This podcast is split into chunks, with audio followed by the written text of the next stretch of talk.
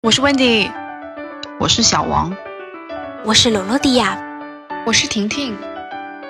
欢迎光临保暖读书会。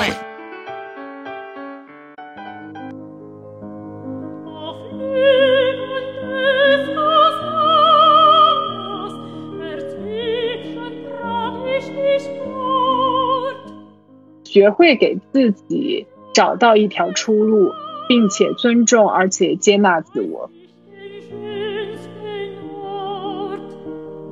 我觉得每个人都带着一部分狼性，孤独的来到这个世界上。我们都在不停的学习如何让狼性和人性共存。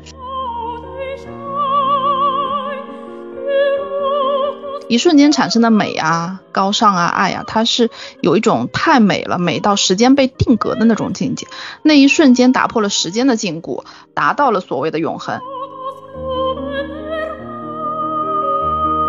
加引号的人类适应人类的文明，做一个被社会规则所束缚的人。大家好，我是 Wendy。这期读书会，我们一起读了1946年诺贝尔奖得主赫尔曼·黑塞的《荒原狼》。这是一本非常奇妙又荒诞的书。初读的时候让人摸不着头脑，直到合上书，才好像若有所思。黑塞在这本书里讲述了一个孤独的愤青，别名“荒原狼”的哈利，是如何在这令他厌恶的俗人市井中求得片刻的宁静和喘息。这是属于黑塞精神世界的自我救赎，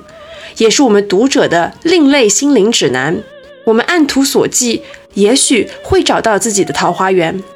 喜欢我们节目的朋友，请别忘了给我们点赞、留言以及关注我们的节目，和我们一起读书。想要加入我们读书会听友群的朋友，请到公告信息栏查看具体信息哦。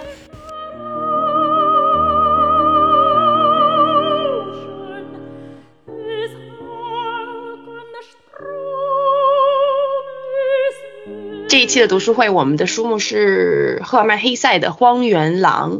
这本书是对黑塞来说是一本里程碑性质的书，算是不惑之年的一个怎么讲中年觉醒作品吧，充满了非常多意识流的东西，以及黑塞自己非常独有的这个独白式的写作方法。首先，我们请这个罗罗迪亚给我们介绍介绍作者黑塞这个人吧。赫尔曼·黑塞是一位出生于德国、荣获诺贝尔文学奖的作家和诗人。他著名的作品有《流浪者之歌》《玻璃珠游戏》《悉达多在轮下》，以及我们这一期读书会所讨论的《荒原狼》。黑塞在斯瓦比亚虔诚教徒的家庭里面长大，然后这个教徒就是倾向于。呃，信徒隔离成小而深思熟虑的群体，在黑塞十四岁的时候，他遵循父母的意愿，就考入了这个隐修院。我不是太理解他这个隐修院是什么意思，但他非常不习惯学校扼杀人性的教育，所以半年后就逃学了。我们可以看出，他从小就是比较。叛逆而且有精神妄想的这个这个小朋友，关于逃学呀、抨击教育系统啊这些，就是比较老旧的教育教育的模式，我们可以在他的小说《在轮下》里面看到。然后在《在轮下》的小说里面描述的这个神学院，就是一种比较学霸一点的学校吧。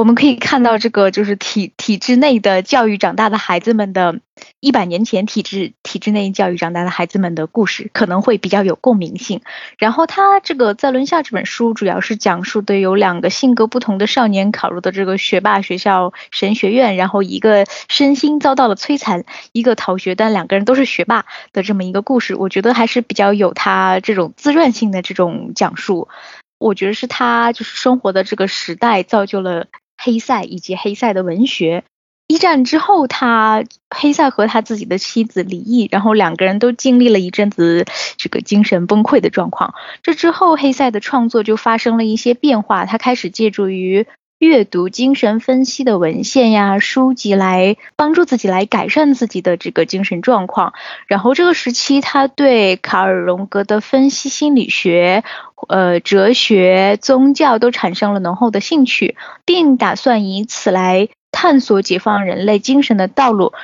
而《荒原狼》这本书就刚好是在这个时期出产的，所以我们在读它的时候，发现它是非常具有嗯深刻意义的精神分析和哲学意义的剧作。可以说，至今黑塞都是一位在彷徨中的。呃，青年人们开启救赎之路的作家，但是目前为止，我只看过他《荒原狼》和《在轮下》这两本书。我觉得两本里面都具有非常浓厚的自传的色彩，甚至小说人物起名都能看出是以他赫尔曼·黑塞 （H.H.） 缩写展开的，描写故乡啊、友情啊、大自然呐，对社会学的认知的抨击啊，还有人道主义理想。追求，我们在看《荒原狼》这本书的时候，就是会发现它的情节很少，也很很少有曲折，人物关系也较少。它不是属于这种拿人物关系来情节呀来讲故事的，而是说更多以这种陈述性的、发掘内心思考啊，比较哲学方向的这种文字码了这一整本书。甚至后期这些评论家来说，这本书甚至还预言了二战的爆发。在一九二七年的时候，黑塞加入了瑞士籍，开始了他的隐居的生活。我们在《荒原狼》里面反反复复看到黑塞写到莫扎特呀，他最后是在自己的这个公寓里面听完了莫扎特的钢琴协奏曲之后与世长辞了。所以我们也可以说他是一个艺术修养比较深厚的人。每当黑塞要崩溃的时候，他就要出产绝举世壮作，比如说这个。这个呃，悉达多啊，还有这个荒原狼，都是他已经哎，我不行，我要发疯，然后写出了这样的作品。其中就是这个荣格他的一个思想嘛，发挥了非常重要的作用。他就说，这个人格的形成是来自原始灵魂的召唤，就是人天生的本能，就是要追求自己的理想。我们有来到这个世界上的使命。我觉得讲这个主要是因为我觉得呃，这本书里面我们看到很多黑塞的纠葛，或者是荒原狼的纠葛。都跟这个荣格所讲的人格的养成和使命的召唤是有非常强大的关联的。那我就给大家讲一讲这个《荒原狼》的故事内容吧。《荒原狼》这本书很特别，这本书是黑塞于一九二七年创作完成的，算是他就是中年时期的作品，也是他最擅长的自传体小说。这本书和他前一本探索人生目的的这个《悉达多》。不同之处在于，这本书的创作周期非常的短，只用了六个星期，就是可以说是一泻千里的灵感之作。这本书的创作过程和悉达多也非常的相似啊，就是黑塞的呃婚姻出现了问题，他的儿子又夭折，所以他就是又是又一次深陷了这个精神崩溃。但是他每次精神崩溃的时候呢，他就要陷入寻回自我之旅，这个就是跟悉达多和荒原狼都有点相似的地方。黑塞在书里呢，创造了一个神秘的主人公，叫哈里哈勒。这是一个非常古怪的人物，然后他有一个别名叫做荒原狼，因为他自认为他自己是狼和人类的结合体。这里的狼并不是说狼人这个意思啊，哈里所说的狼是指无法融入当时人类社会的大众主流文化，以及站在这个主流价值观和工业社会对立的这个一个批判者的角色吧。这本书通过三个不同的视角，分别是这个哈利的租住的房子的这个房东的侄子啊，观察到哈利这个人在普罗大众当中的形象，还有就是一篇哈利他自己本人探索关于荒原狼这个物种的论文，属于比较客观的，以及最后这个荒原狼的魔幻舞台，带领读者去探索一个孤独的愤青，一个有着。清醒思考能力的狂人是如何在这样一个格格不入的世界里就自洽的活着？有人称这一本书为啊，哎，不是有人，托马斯曼了。托马斯曼称这一本书为德国的《尤利西斯》，我觉得说的真的非常的好。但凡你翻过《尤利西斯》的人都能感同身受，就这种极致抽象和意识流带给读者痛苦和错愕，我的天，就太难了。就是你作为一个读者，你撒开俩腿拼命的追，都赶不上这个作者思维发散的速度。荒原狼的主人公是哈利，但是其实这本书是黑塞对于他人生的一种探索嘛。哈利当然就是黑塞本人。我们要知道，当时的欧洲大陆是非常的混乱的，社会格局在不停的洗牌嘛。然后刚刚经历了一战、二战，有一触即发。然后黑塞本人是一一个有着高雅审美啦，对生活啊、人性啊这些东西，他有很深的思考和洞察力，也就是见证了整个西方文明从繁盛鼎盛的十九世纪末到了文化崩坏、人类可怕的杀戮，以及越来越匮乏的工业化审美之后呢，我觉得他的内心可能产生了巨大的彷徨和恐惧的情绪。说实在的，这本书其实没什么故事情节的，它更多的是一种自我剖析，随着思维到处到处飘，就在混沌中慢慢慢慢摸索出一一条这个自我疗愈的过程。在读这本《荒原狼》的时候啊，我觉得常常让我想到这个贝多芬的交响乐，也让我想到这个蒙克的画，就是这个大家都知道的那个《呐喊》嘛。就是那个表情包，黑塞这只荒原狼是非常孤独痛苦的，就好像是那个呐喊中我们看到那个捂着耳朵尖叫的人。但是当我们凝视这幅画的时候，或者当我们聆听贝多芬的时候，我们作为一个观察者、一个第三者，都能够从中看到或者听到，能够投射到我们身上的那一个部分，就会产生一种很奇妙的共鸣连接。明明是非常孤独的事情，但是却在。大众身上产生一种奇怪的回响，所以我觉得读《荒原狼》这本书，一千个读者可能就会有一千头不同的荒原狼。主要还是看我觉得不同的读者如何从这一系列的自我剖析中找到他们想要的答案吧。婷婷给我们讲一讲你比较喜欢的这个段落吧。其实整本书读完，我的一个很大的感觉就是冲突。我觉得书的主人公觉得自己是个人性和狼性并存的荒原狼，这是一种突出的特质。所以就是我觉得在我就是喜欢的片段里面，其实也很多的去反映了一种冲突的感觉。我其实其实选了很多很多个小片段吧，我就随便就是抽几个说。它里面有一段话说是每个时代、每种文化、每种习俗和传统都有自己的风格。都有与之相宜的柔和与冷酷、美与残酷，都是承受某些苦难、忍耐某些恶习为理所当然。人类唯有生活在两个时代、两种文化和宗教的冲突间，才真正受苦，如入地狱。这一段我就觉得说，其实因为随着人类的进步嘛，我们不会生活在一直生活在一个时代里，就是我们总是要跨越时代。就比如对于九零后来说，我们小时候的生活跟现在的生活就是完全两种不一样的生活。小的时候我们没有那么多的电子化，没有那么多互联网的时代，但现在我们就生活在一种互联网的时时代。可能对于我们来说，因为我们的接受程度比较高，所以对于这种这种两个时代的适应以及两个时代这种冲突，我们可以很快的去适应它。但可能对一些上了年纪的人，就是这种时代的跨越，我觉得其实是有的时候对于一些人来说，其实真的还是挺难的。然后另外一段，呃，说就是在治愈的路上，人必须以幽默接受生活，在自我嘲讽和嘲讽文化与社会的不足中调和自我。唯有幽默的看待现实，唯有在生命中轻盈的跳舞、开怀大笑，人才能找到摆脱生存危机的出路。在抵达完善的征程中迈出微小的一步，就是这一段话，我喜欢它的原因就是，也是我最近一个一个感受，我就觉得就是在生活里，就是幽默的去生活，或者说把自己放在一种很轻松的状态下，其实对于解决问题以及对于你自己的生活状态都会有很大的帮助，因为你改变不了周围的环境，你能改变的只有自己的状态。当你把自己的状态放在放在一种很轻松，而不是那种很紧张、很紧绷的状态的时候，你反而能够轻松的去解决很多问题，然后跨越很多困难。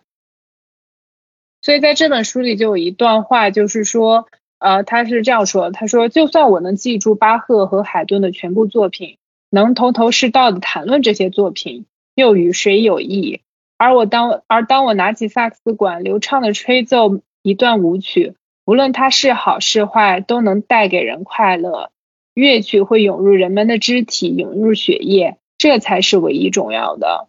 就是我觉得他这一段就是很好的诠释了，就从音乐的角度，什么是真正重要的一个部分。那这一点做好之后，然后再去去。头头是道的讨论这些作品，了解这些作品的背后的点点滴滴，我觉得那些就是属于在音乐这件事情的一个呃附加项，就是加分项。我自己觉得就是对，因为黑塞是出名的京剧王嘛，我觉得我推荐你去读那个悉达多，因为悉达多比较嗯温和，没有这本书这么就颠。悉达多是一个非常非常就是如果你喜欢这种啊，我的人生需要点解惑，我的人生的意义是什么这种能量的话，悉达多非常非常的适合这个，它比较温和一点。我个人的理解是他最后陷于一个妥协的状态，就是他不可能成为一匹荒真正的狼，他只是一个夹在中间的荒原狼，所以他会比较通透的说啊，你这个是反正你这个人生你也对抗不了了，那就要幽默的对待这个比较荒谬的人生，当游戏一样去去享受这个当下的过程。嗯，他去反抗过，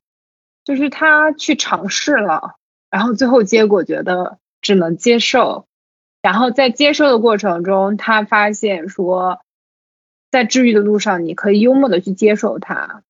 比你去去抗争很激烈的，对对，反而会让你找到一些出路吧。我是这么感觉的。就我自己觉得，他他就是想好了，想清楚了，就是算了，无所谓。但是老子还是那头狼，就是我要把我的留恋于那个那个人世间普通凡人杀死。但他其实还是妥协了嘛？我觉得就是算了，好好活着吧。那下面我们就讨论讨论这本书呗，因为这本书叫《荒原狼》嘛，然后黑塞在里面写了很多荒原狼的很多叙述、很多描述啊，很多他的认为的解读。我想问问大家，在你的眼中，荒原狼是什么样的一个形象？然后能不能举例说一个心目当中觉得最像荒原狼的一个代表人物？我们就先从小王开始吧。我眼中的荒原狼有种就是。他的狼的那一部分有有种狼王的感觉，就是狼王跟人性的一种柔和，而不是普通狼的狼性跟人性。就是它的狼性部分呢，就比较格外的聪明敏感，也格外的清醒冷酷与自我厌弃。呃，荒原狼的形象既是一种温和与对尖锐的一种对立，也是一种人性跟狼性的相互渗透吧。呃，如果说。如果任何人觉得你自己是一匹荒原狼，就不一定非得是要痛苦的，就不要那么严肃的去剖析自己，正视这个世道。就像哈利在最后的这个魔术剧院里一样，去幽默，去大笑啊，去自嘲，这就是破解这种对立的解药，也是中和自己、达到自洽的解药。那说起荒原狼，很奇怪的，我我也没怎么读过王小波的书，但是一下子跳出来的形象就是他。之前读过他那本那个《似水流年》，看完就觉得，嗯，这是什么小黄书？就是怎么过审的？他的小说里面有大量的两性描写，他也不藏着掖着，就写的非常非常直白，就直白到你会自我怀疑，到底是他肮脏还是我肮脏？就是那是八九十年代，就是大街上牵手啊、搂着肩啊都不太常见的年代嘛。那这样的作品就有种先驱的感觉。而且王小波的小说，我后来也大概的看了一下，就比如说像那个《未来世界》，说里面的人会因为犯错被撕掉旧的身份，然后又会贴上新的身份，嗯，就像木偶一样，逐渐会没有自己的思维。还有一本是那个《黑铁时代》，它里面的人是住在一个叫做黑铁公寓的地方，然后呢，他们无论上下班都是有专门专门的人来看管的，就是毫无自由可言。在那个年代里写出这样的作品，就是完全已经是先驱了。但是无论是似水流年也好，还是说黑铁时代也好，它始终的一个着力点还是在于人权。你会觉得他好像在骂些什么，但是又好像骂的方式有一点喜感，嗯，就很像最后被幽默拯救了的荒原狼，就是既有敢于揭露的勇气，又用这种幽默嘲讽的方式去中和，就不至于过刚易折吧。嗯，但是很可惜，这样一批荒原狼由于心脏的问题，呃，早早的离世了。但是通过荒原狼，或者说是通过王小波，我们还是能够看到的，就是呃，在批判的对面，批判的解药，最终还是幽默。王小波，我读过那个《特立独行的猪》这本书，有很多很有意思的事情。他真的是一个非常搞笑的人，因为他是读化学的嘛，就是他每天在实验室里捣鼓捣鼓，就是有有一些实验要用那个氯仿嘛，你要氯仿就是迷药嘛，就吸多了人要昏过去，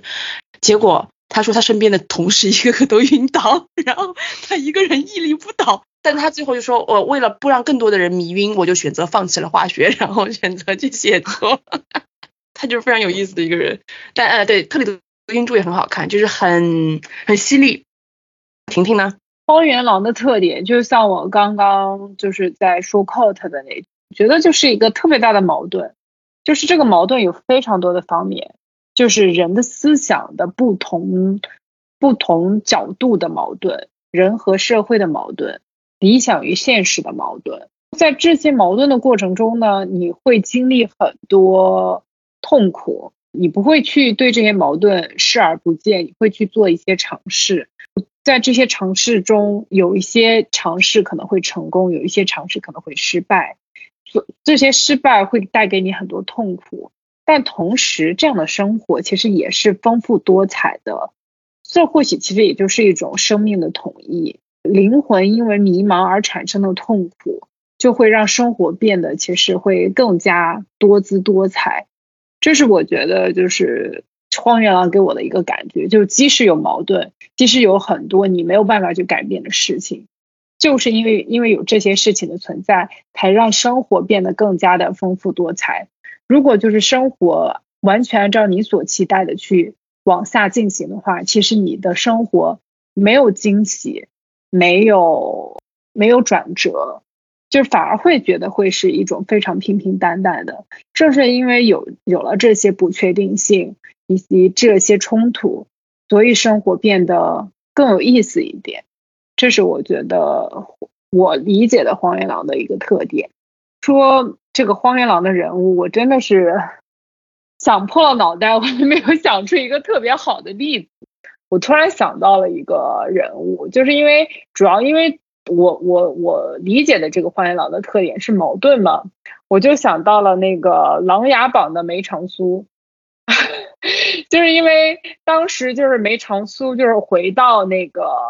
呃回到那个首都，就是重新回到朝堂的时候，他其实是以一种在很多人看来是就工于心计的那种人的样子去出现的。他所展现给很多人的是那种工于心计，然后就是为了权势的一些形象，但是他私下他又是就是说他有他的过去，他有他的历史，他有他自己想要坚持的东西在，但是他展现给外人的就是另外一面的东西，所以就是对于我来说，我印象中影视作品里面比较就是矛盾的一个人物，但是他的矛盾点跟嗯这。这本书里，就是大多数人遇到的这种矛盾点还不一样。他的两面性其实是其中的那一面，就是展现给外界的那一面，其实是受控制的，是他想展现多少他就展现多少。所以就是可能还有一些荒原狼的这个东西不太一样。其实我在准备这个 notes 的时候，我觉得其实每一个人都有自都是都都有荒原狼的东西在，就是我们每个人的生活，包括我们的思想。都是存在矛盾，我们有我们的理想，然后我们也有现实的禁锢，所以我觉得就是每个人都有荒原狼的那一面。那罗罗迪亚呢？从这个时代角度来看的话，我第一个想到与黑塞非常相似的作家就是图士德语区，经历了一战、二战，然后。一到瑞士是吧？的茨威格同样也是和黑塞一样从事着反战的工作，同样也是以写小说的形式的时候，不是以离奇的情节故事来吸引读者。所以说，两个人的语言都比较有影响力。我觉得他们都没有适应时代的变革，属于。这样的人，另外一个我觉得非常具有这个荒原狼特色的作家，就是也差不多算同时代吧。这个三岛由纪夫，因为我们之前就是没有把它列入在那个读书表里面的《金阁寺》，看完了之后也是很很懵懂，但是同样是处于这个。战乱时代的作家三岛由纪夫也是属于这，在这个这个军国主义的时代背景下，他属于这种融不进水里的油，自己要孤立的美，但他认为最终孤立的美到最终就会变成丑。虽然他可能还有更多这种审美的观念在他的书里面，但我觉得他也是一个没有适应时代变革的人物，就是很很先端化。我认为每个人都是一匹荒原狼，一部分保有狼的野心，脱离社会的规则，呃，拥有杀戮的属性，就是我们人本身的这种野的属性。然后另一部分怎么讲？加引号的人类适应人类的文明，做一个被社会规则所束缚的人。我们刚好就是生活在和平的年代，但。是在黑塞茨威格、三岛由纪夫以及我们前面读过的这个海明威，他们本身就是属于这种又敏感又孤独。而且思维还非常超前的人，所以即便是放到现代我们这个年代里面，也并不是说完全可以接纳他们所讲述的这些东西。所以对于我们来说，他们现在依然还是属于很先端的思想。艺术创作本身是一个自己与自己对话的过程，就好比我们前面一期这个茶话会所谈论的独处，然后独处对于。创作者来说，就是一个自我战斗的过程。这种自我战斗，就是他们的身上的这种荒原狼的野性的散发。我觉得这也是属于非常反现在人类文明，因为我们现在人类文明就是说，你在学校要听老师的话，你在工作要听上司的话，然后你白纸黑字签了这个婚姻契约书之后，夫妻双方又要。束约束对方，所以就是如果你要是不这么做，你可能就是一个反社会的人，或者是个渣男渣女。就是说，对于他们来说，这种社会两性的约束本身就不是很适合他们这种先端人类的精神思维，同样也是会束缚着他们，就像。他们所在的时代，他们所在的战乱这些各种利益的冲突来束缚他们一样，让他们变得无处可走。所以他们就是反反复复的在狼和人的这个人格里面切换。我觉得那个森岛由纪夫很像黄原狼，嗯，就是他，就是你又觉得他很脱世出世了，就是他非常的对一种美的那种赏析，尤其金阁寺里面对。美的这个定义，我的天呐，叹为观止。但是他本人又是个自恋狂，觉得我练的好健美，多美丽，还拍很多照片，什么就很奇怪的一个人。而且说真的，就日本名作家，就是包括三岛由纪夫，就是都都跟黑塞差不多，就是经常面临精神崩溃的问题，就是都死于的自我之手啊，毁灭，自我毁灭，对，就是太宰治，太宰治，对。川端康成不都是不都是这样的吗？对，我觉得他跟黑塞有很多相近的地方，因为包括这个金阁寺，我觉得也是充满了哲学思考的，就是关于一个物件的美，以及什么拥有一种美的，什么独占一种美的可能性，什么这种的，我觉得还是很很思辨的。就你越越想，越觉得嗯有意思，有意思这样子。我突然间就想到一个点，就是因为他们可能就是在战乱之前吧，都是属于，尤其是不管是欧洲还是当时日本泡沫经济之前，都属于一个极为繁华的状况。然后在在战乱之后，整个世界的变革就变了嘛。所以对于他们来说，尤其是茨威格，经常在他的书里面就写：“哎呀，我多么怀念曾经的奥地利啊之类的。”我就觉得他们其实是很想去改变，但是没有改变成功，他们就。拜拜了，生先死。我我觉得确实是那个年代，就是是有原因，时代的原因铸造了伟大的作家呀、画家、艺术家呀、音乐家之类的，是因为他社会变革非常的快，就是他当时是在一个 社会大量转型的阶段嘛，呃，封建制度毁灭呀，包括这个呃帝王制度毁灭、宗教制度的毁灭啊什么的，我觉得还是受到了工业革命晚期的影响，以前的人。吧，他们这个审美真的是不可想象，因为以前你要想任何一个东西，一个茶杯，一个柜子，它都是手工一对一定制的，它是一个非常极致，怎么讲？一种就是美是属于阶级的，是属于个体的，它有很多个性化的展现。但工业革命出来以后，我们的所有东西都是统一的，就车子啊，就这么几个型号，对吧？就是那个什么房子，就这么几个固定的套件。对，我觉得这个对一个对于审美有要求的人，可能会有很大的冲击。再加上打仗嘛，呃，人性的一个毁灭吧，算是对很那一代的人来说，他们可能生活在一个非常惶恐，要不就打仗就得逃命，要不就是他的心中的圣殿坍塌这种。关于一种这么高级的审美的一个一个追求啊，就是消失了，就每个人都必须就是莺莺燕燕、歌舞升平，它都是一个知识化的东西。就好像黑塞一直批判这个爵士乐，觉得嗯不咋地，他就觉得当然是莫扎特比较好什么的，但是他最后也就妥协了嘛，就说我觉得爵士乐是不错的。可是，就像所有的人，如果我们觉得哦不行，我不接受工业革命，我要回到十八世纪去生活，那是行行不通的呀，在这个世界上，那你不用支付宝你咋活呀？对不对？是的，这是行不通的，所以就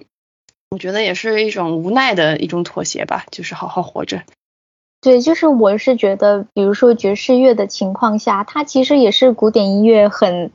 很繁琐的这个和声学音阶之后抽出来的一个部分。所以它也是属于古典音乐衍生出来的东西，所以他们可能看不上。然后再拿绘画的情况来说，我们现在的数字绘画什么的都可以批量生产，所以就这种那个原创手绘的这些画家、艺术家们，基本上就逐渐没有饭碗，逐渐没有市场，所以对于他们来说，他们可能也看不上。对，我觉得艺术还是要有啊，就是 spontaneously，就是那个自发性和原创性，就 authenticity 性。如果没有这个东西。它只是一个美的东西，它并不能成为艺术，它只是一个好看的装饰品而已。我自己是同意画呃黑塞讲的，就说你继续好好去音乐厅里面听音乐，你就必须要有真实的乐器、真实的这种场景，而不是放一张唱片。但是事情是双面的嘛，对吧？就是如果没有这些设备的话，那就是任何的美好的东西、高雅的东西，它的受众群体会变得非常的狭窄。我觉得也是不利于它传播。就是下现代方式的解读是。其实也是有必要的，不然这个艺术就会死掉，它无法生存下去。所以我觉得也很矛盾，确实。最后我来给大家说一说我心中的荒原狼。我读荒原狼的时候，其实脑子里有很多不同的人，就像黑塞在自己在这本书里面极力推崇的这个莫扎特和歌德这两个圣人吧。我一开始觉得荒原狼应该是就是这种嗯天降奇才，就和我们普通人是毫无相关的伟大人物，但是我。读到这个书的下半部分的时候，当就是哈利试图和莫扎特和歌德对话的时候，我开始意识到，其实荒原狼并不应该是远离世俗大众的这个云端上的人，而是这个啊，就像婷婷讲的，狼性和人性仍然并存，且不断在自我挣扎、自我矛盾中这种浮浮沉沉的那一类人。对我来说，我觉得荒原狼所代表的是那些拥有远超普罗大众的深刻思想和犀利的观察力的人，但是他们又因为某些原因无法完全脱离开世俗的枷锁。我自己是觉得，一方面可能是他们从某种程度仍然渴望或者留恋世俗的快乐，不管是男欢女爱呀，还是金钱名利所带来的那种简单粗暴的爽；另一方面，可能是只有不断的矛盾，才迫使人们体内的荒原狼觉醒，在不断的思考这个冲突的过程中，就实现了嗯。嗯，笛卡尔所说的嘛，“我思故我在”的真实意义。说实话，这个黑塞的这东西啊是极度抽象的。我读悉达多的时候就觉得，这个世界上居然有人能把生命这一场旅途的美和意义写得那么极致。当我读荒原狼的时候呢，却看到另一种对于生命旅程的体验，它是黑暗的，它是荒诞的，是极度拧巴的，但是却是又很真实的。这可能是我自己最就是嗯超现实主义风格，真的就是无感。但是我就是真的非常的喜欢黑塞。我觉得 任何一个写作的人都会羡慕黑塞那种就是流畅自然又光怪陆离之至，充满最狂野的想象，却又拥有最浪漫的文字的能力吧。所以我觉得荒原狼是孤独的，是矛盾的，但同时荒原狼又是如此的可敬又迷人。我想到的一个最像荒原狼的人是著名的画家保罗高更。高更的人生非常的传奇啊，他出生于这个文艺先锋的家庭，然后早年是个正经的打工狗，他是在这个巴黎证券上班的交易员，也赚了不少钱。然后他和他的太太有五个小孩，住在一栋小洋房里面。但是后来他的绘画魂被他的同事和朋友这些你知道这些周边的人点燃，再加上当时刚刚经历了欧洲股灾嘛，人人自危，然后高更就毅然决然的辞职，追求理想，去当一个职业画家去了。当然，这个当画家嘛，当时那个时代势必面临着经济不稳定啊，然后他就举家迁离了巴黎，过起了非常拮据的那种抠抠缩缩的生活。这期间呢，高更开始探索他自己的绘画世界。高更从当时盛行的这个印象派画家中汲取一些技巧，但是很快他就被这个法国西北部这个。布列塔尼的风光吸引，从而开启了他一生都在追求的原始、纯粹、未被人类现代文明所侵蚀的处女地的找寻。后来高更就来到巴拿马，也是穷困潦倒，一边作画一边做苦力啊，养活自己。这个时候其实高更的画并没有什么市场的，人们就是对他的那种近乎粗鄙啊，或者极其浓重的异国风情的画作是欣赏不来的。他们跟那个时候更加喜欢德加啊、雷诺雷诺阿这种啊朦胧极致。高雅的印象派画家，但是高更从来不觉得这是他的问题，他反而觉得是这些人俗气、肤浅。然后之后他来到了这个梦中圣地大溪地，以为能够来到一片还未被西方文明所吞噬的岛屿嘛。但是当时大溪地的首都帕皮提其实已经被西班牙人就是管了很多年，已经相当相当西化了。这对于就是这个西方殖民文化深恶痛绝的高更来说啊，无疑是非常失望的。于是呢，他再次去往了这个大溪地更偏僻的岛屿。马太亚。这一次他终于找到了心中的那个原始的部落文明的神秘仙境。他这个时候就开始创作了大量的知名作品，但同时他因为生活比较嗯，怎么讲比较混乱吧，他的健康状况就是每况愈下，这个贫穷啊疾病一直折磨着他。高更最后一次离开法国回到大溪地之后呢，他基本上就是苟延残喘的活着，他的这个两条腿啊都烂掉了，身体呢不断的感感染，最后因为这个心脏病突发死于这个大溪地的马克萨斯群岛。就回顾高更的一生，他是一个非常遗世独立的人，他没有什么朋友。他曾经和梵高还不错，但是后来两人爆发了激烈的矛盾，也爆发了史称戈尔事件的暴力现场。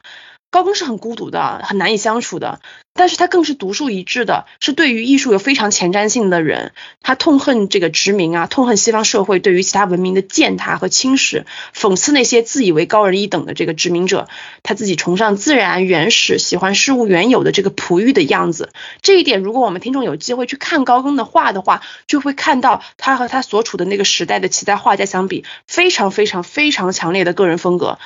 当然，高更并不是一个完美的人，他的私生活极其混乱，这个人太理想化，对家庭不负责。但是高更的人生又是一个很动人的追梦之旅。我们大家可能都知道毛姆的《月亮与六便士》的这本书，就是根据高更的经历所创作的。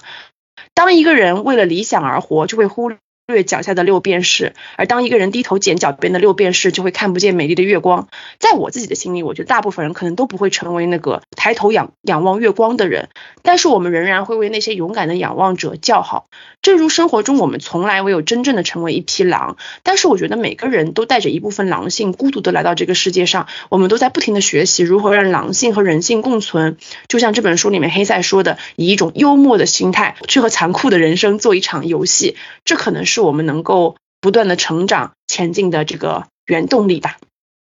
这个黑塞的书啊，近些年来就是常常被奉为这个治愈这个焦虑啊、治疗精神内耗的良药。那我想问问大家，在读这本书的时候，嗯，有哪些被治愈或者说得到启示的部分？我们就先从罗罗迪亚开始吧。说实话，我并没有在这本书中得到治愈，也可能焦虑的指数没有达达到一定程度，或者思维精神思维没有达到这本书可以治愈的高度，所以 我没有得到治愈。但我觉得本书的主人公的状态刚好和我们就是二十一世纪的年轻人加引号的状态，鄙视现代社会生活的方式。疲倦的社交、无用的社交、宅的文化，逐渐对社交活动产生恐惧、冷漠或者选择逃避是比较相近的。与其浪费时间讲废话，不如做有有营养的独处。荒原狼，他他在这本书里面分为狼和人两个角色，但实际上还可以有更多的角色，不仅仅是狼，可能还有猫，可能还有兔子。所以就是说，每个人多多少少都有多重的人格，是属于分裂性质的。如果说这本书对于我来说最大的启发呢，就是将每个人可能经历的疑惑的部分、自责的部分、无法对他人分享或者说出口的这些比较灰色地带的部分。放大，然后变成文字平和的，用黑塞的口吻讲了出来，让你在文字中就感觉到了，嗯，你不是一个人。所以，我们生活在了每一个人开始独立自我，去寻找自我，去寻找自己来到这个世界的价值的时代，并需要学会如何与自己友好的相处，去找到属于自己的价值，或者说去发展新的兴趣，或者说去。找到这个你自己的精神寄托以及你生活的意义，然后刚好顺便蹭一下热搜，就是最近这个著名歌手抑郁症的事件，然后我就知道了一个名词叫做“阳光抑郁症”这种精神疾病的曝光，然后走向热搜，甚至有越来越多的人进入了这个行列，也同样是因为我们现在的时代的节奏快节奏和人文的冷漠中的。不断出现的产物，所以想引用一下书中的话，就是他的一生告诉我们，嗯，不能自爱就不能爱人，憎恨自己必也憎恨他人，最后也会像可恶的自私一样，使人变得极度孤独和悲观绝望。最后，祝大家都可以在生活中先与自己和解。接下来，我给大家说一说。我个人觉得黑读黑塞更像是进行一场心理治疗，它一开始都是混沌的，然后是豁然开朗的。荒原狼这本书一直在探讨这个什么市民性和狼性嘛，其实引申过来很多就是大众主流审美和少数思考者的一种价值观冲撞了。我觉得，我个人是非常喜欢黑塞的思考逻辑的，因为不论是悉达多、德米安还是荒原狼，我们可以看到黑塞的文学是一个在思考的文学，是有哲学性的文学。他其实在反复推敲生命的意义嘛。对读者来说，我们就是按图索骥，最后到达了新的里程碑或者新的起点。我自己比较受到启发的是那个哈利和赫米娜的一段对话。就赫米娜这个角色啊，我自己的理解是哈利更人性的一面的体现。他是一个交际花，是所谓的俗人小市民。但是有一段他就说，我觉得说的非常好。他说，对于当今这个简单、舒适、容易满足的世界来说，你要求太高了，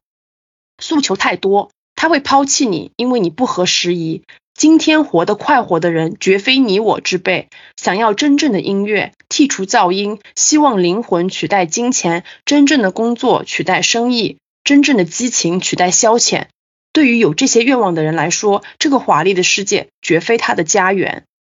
我觉得这是这本书给我最重量的一击。我不知道我们的听众有没有同样的感觉哈，就是有的时候我常常觉得越来越看不懂这个世界，我觉得很多事情都令我觉得很厌倦和沮丧。但是有的时候我又会觉得，是不是我自己的想法有失偏颇，背离了主流思想？但是在读《荒原狼》的时候，我突然理解了黑塞所说的：荒原狼们虽然和这个世界格格不入，但是他们在追求永恒的境界，是返璞归真，是回归苍穹，却也是市民们无法抵达的这个快乐天堂。黑塞在痛苦、矛盾和孤独中啊，终于为荒原狼找到了这个释然的出口。这个我觉得是我自己读到那边是非常感人，也非常深刻的。我还有一个非常感慨的地方是，荒原狼虽然憎恨这个世界，他却仍然鼓鼓足勇气去经历、去直面挑战。这个黑色的老乡啊，尼采老前辈曾经说过一句非常著名的话，就是这个世界上唯一的英雄主义是看透了生活本质却仍然热爱生活的人。这个荒原狼的故事呢，就是相对于夏多还有德米安来说呢，更窒息、更令人绝望，但是却更加贴近真实的人性嘛。我们每个人不管是什么样的身份地位，对于生活有诸多的不满，都在经历就是别人想象不到的这种煎熬。人生很多痛苦啊，其实是不能够和任何人分担或者分享的。但是最后黑塞虽然在这本书里面几度我感觉他的那个理智线马上就要断掉了，但他最后。黑塞却开始非常真诚的分享了，说自己仍然保有信仰，那种抛下世俗名利的追求永恒真理的信仰。为此，他必须用一种幽默的眼光去学习怎么在这个他明知痛苦是必然的世界里生存。我觉得这个既是黑塞自我的自我和解，也是我看这本书里面收获的非常宝贵的一课吧。婷婷呢？题，其实我非常同意罗罗迪亚的。就是我读这本书的时候，我也没有觉得我哪里被治愈了，反而就是最后一段读的我真的是很迷茫。开始我又开始质疑我自己，看来我的文学修养还是不够。Anyway，就是嗯，就是后来想了想，这个里面有几个点吧。第一个就是我觉得接受并包容自我的多样性。就是在这本书里面，我觉得就是有一个一个一个小的地方，我注意到，就是说，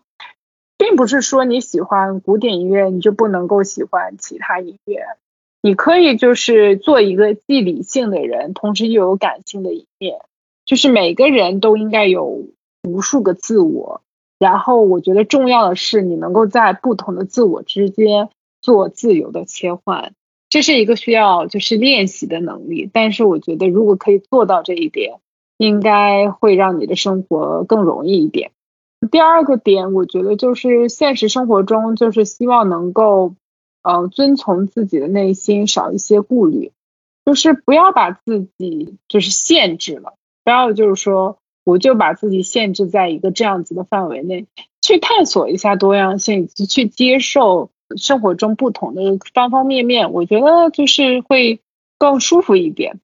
最后一点就是第三点，就是像刚刚罗罗迪亚跟啊温丽都有提到，就是说，其实我们所经历的东西，大家都一样，就是大家都有经历，不是说你受苦，别人没有在受苦。其实每个人的生活中的每一块的组组成是都有的。只不过大家并不会在同一个时间发生同样的事情。就比如说，我现在受苦，并并不是他现在就是他在开心，只是大家这个时间时间并没有同频。所以我觉得，就是说，当你接受了你所经历的一切，其实都是人生常态，每个人都一样的时候，我觉得就尽可能把呃每一段时光都充分的利用起来。比如说，你独处的时候，可以有一些更多自己的思考，然后去做一些有意义的事情，就是学会给自己找到一条出路，并且尊重而且接纳自我。小王呢？啊，这是我读黑塞的第一本书，就听说呢，悉达多比这本《荒原狼》要稍微好理解一丢丢。呃，读到这本书前三分之一的时候就简直了，就是为何我的脸上挂满困惑？因为我对这本书闷得深沉。就它不仅没有治愈焦虑，反而让我焦虑升级了。就是边看边觉得我脑子是不是有什么问题？就是为什么越看越懵呢？读这本书就好像有一个嗯油盐不进的植物人，就是刚开始任凭你怎么刺激他都没有什么反应，但是慢慢的这本书给的一些灵光乍现的启示，就好像冷不丁的那种针灸，就是突然滋啦扎了一下，然后手指抖了一下，又突然滋啦扎了一下，打通了这个任督二脉，再接着呢就是眼睛会转了。呃，读完这本书，就是你知道自己没有读懂太多，就像那个植物人没有彻底苏醒一样。但就好像就是读完之后有稍微有一点点不一样，所以我就想讲讲这本书对我来说的那些针灸的那部分。一个是关于永恒的话题，我们传统理解里的永恒是一个一直持续的状态，甚至持续到人也走了，时间还帮你记录着。但是黑塞就说，在永恒中没有后世，唯有当下。哎呀，我的。概念一下子就被重塑了，就是可能不存在永恒这个东西。所谓的什么钻石很有很久远，一颗永流传，就就多的是流传了一两年，还总是要归还的这个事情。嗯，永恒就是当下，只有那个一瞬间，一瞬间产生的美啊、高尚啊、爱啊，它是有一种太美了，美到时间被定格的那种境界。那一瞬间打破了时间的禁锢，达到了所谓的永恒。它是一瞬间一种。忘我的境界就是瞬间即永恒。还有书中这个赫米娜讲说，我宁愿相信这是我们这个时代的疾病，一时的不幸。元首们日以继夜成功的呃筹备着下一场战争，我们这些人则跳着虎虎舞步赚钱吃杏仁糖。这个时代的城市生活注定粗鄙。嗯，荒原狼因为它是发表于一九二七年嘛，那看看我们的现在，你就你能认同赫米娜说的，说我宁愿相信这是我们这个时代的疾病，一时的不幸吗？我觉得近乎一百年过去了，荒原狼的时代，抛去呃战争的背景，跟我们当下的时代多像啊，就是纯粹这个东西已经很少了，大家总是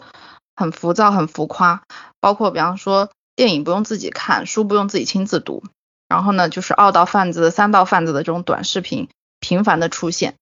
包括哪里有热点哪里就有流量，一窝蜂似的，也不去管是不是合乎道德、有违良知。那做事情也是有很多的，就是赚一波快钱的唯利是图。什么是热点，我就迎合什么。你弘扬传统文化，那他就打着幌子说披着披着这个外衣就狠狠的割一茬韭菜。最后呢，传统文化没有衡养，民民众这个钱包空了个当当，那肥的是谁呢？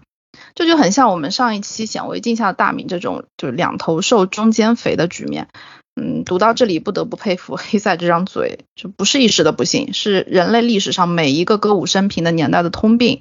保暖思淫欲嘛，这个淫不是传统意义上的理解，而是一种广泛的贪欲吧，就是吃饱穿暖了就会畸形的去贪图别的东西，比方说过分的虚假的美，比方说强傲的人设，比方说超越道德的这种情感关系。这可能就是一个很难解决的一个长期的难题。人的狼性和人性，在这个战乱时期、农耕的恢复的时代，大家都是一门心思搞事业，没有一门心思就是活下去。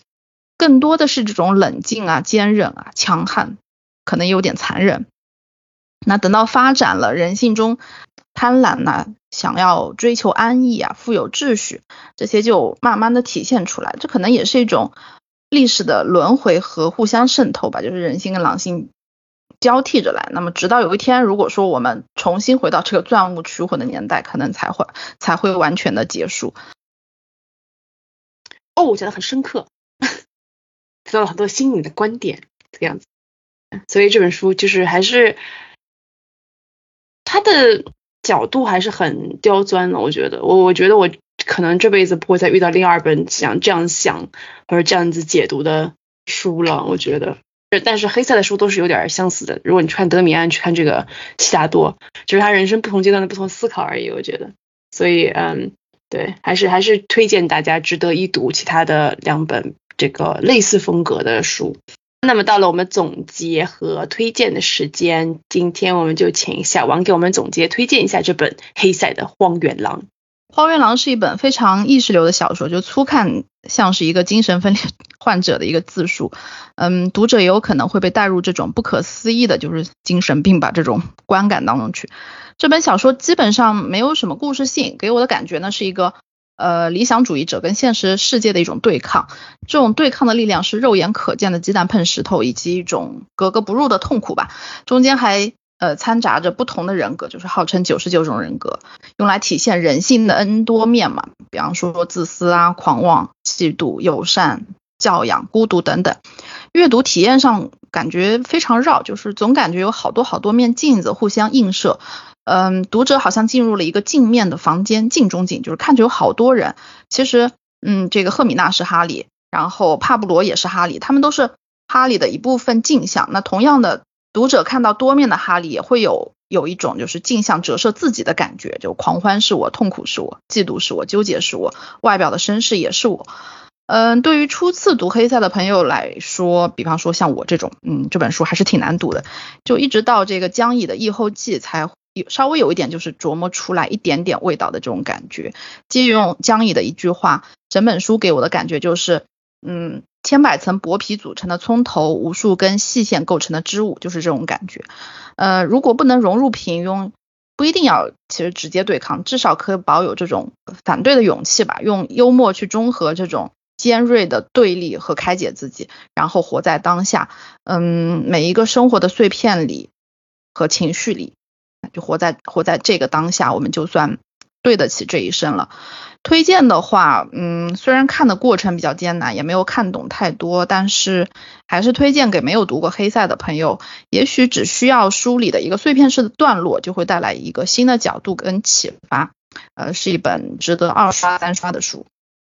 哦，在这里我们就是强烈的呼吁江一老师能够多翻译。江乙的翻译确实是非常的厉害，呃，因为这本书我能想象他翻译起来有多痛苦，因为他这个这个这个这个语句啊，这个逻辑啊，我的天呐，我的中文我都看不懂，更何况你你那个要用德文把它翻译成这么美的中文，我觉得嗯，就是江乙老师真是德语翻译界的大神呐，所以就是希望他能够多出版一些这些书，这样我们就能更能够有机会那个享受，包括他的悉达多也是他翻译的嘛，我推荐大家去看他翻译的版本。非常的美，就是美到你就不能想象这个东西居然是人可以写出来的，就是非常非常非常的美。我说实话，就是悉达多是我读过最美的，对生命的那种礼赞是最美的，没有比他文字更美的作品。也感谢江阴老师，让我们有机会读到了这么玄妙的小说。对。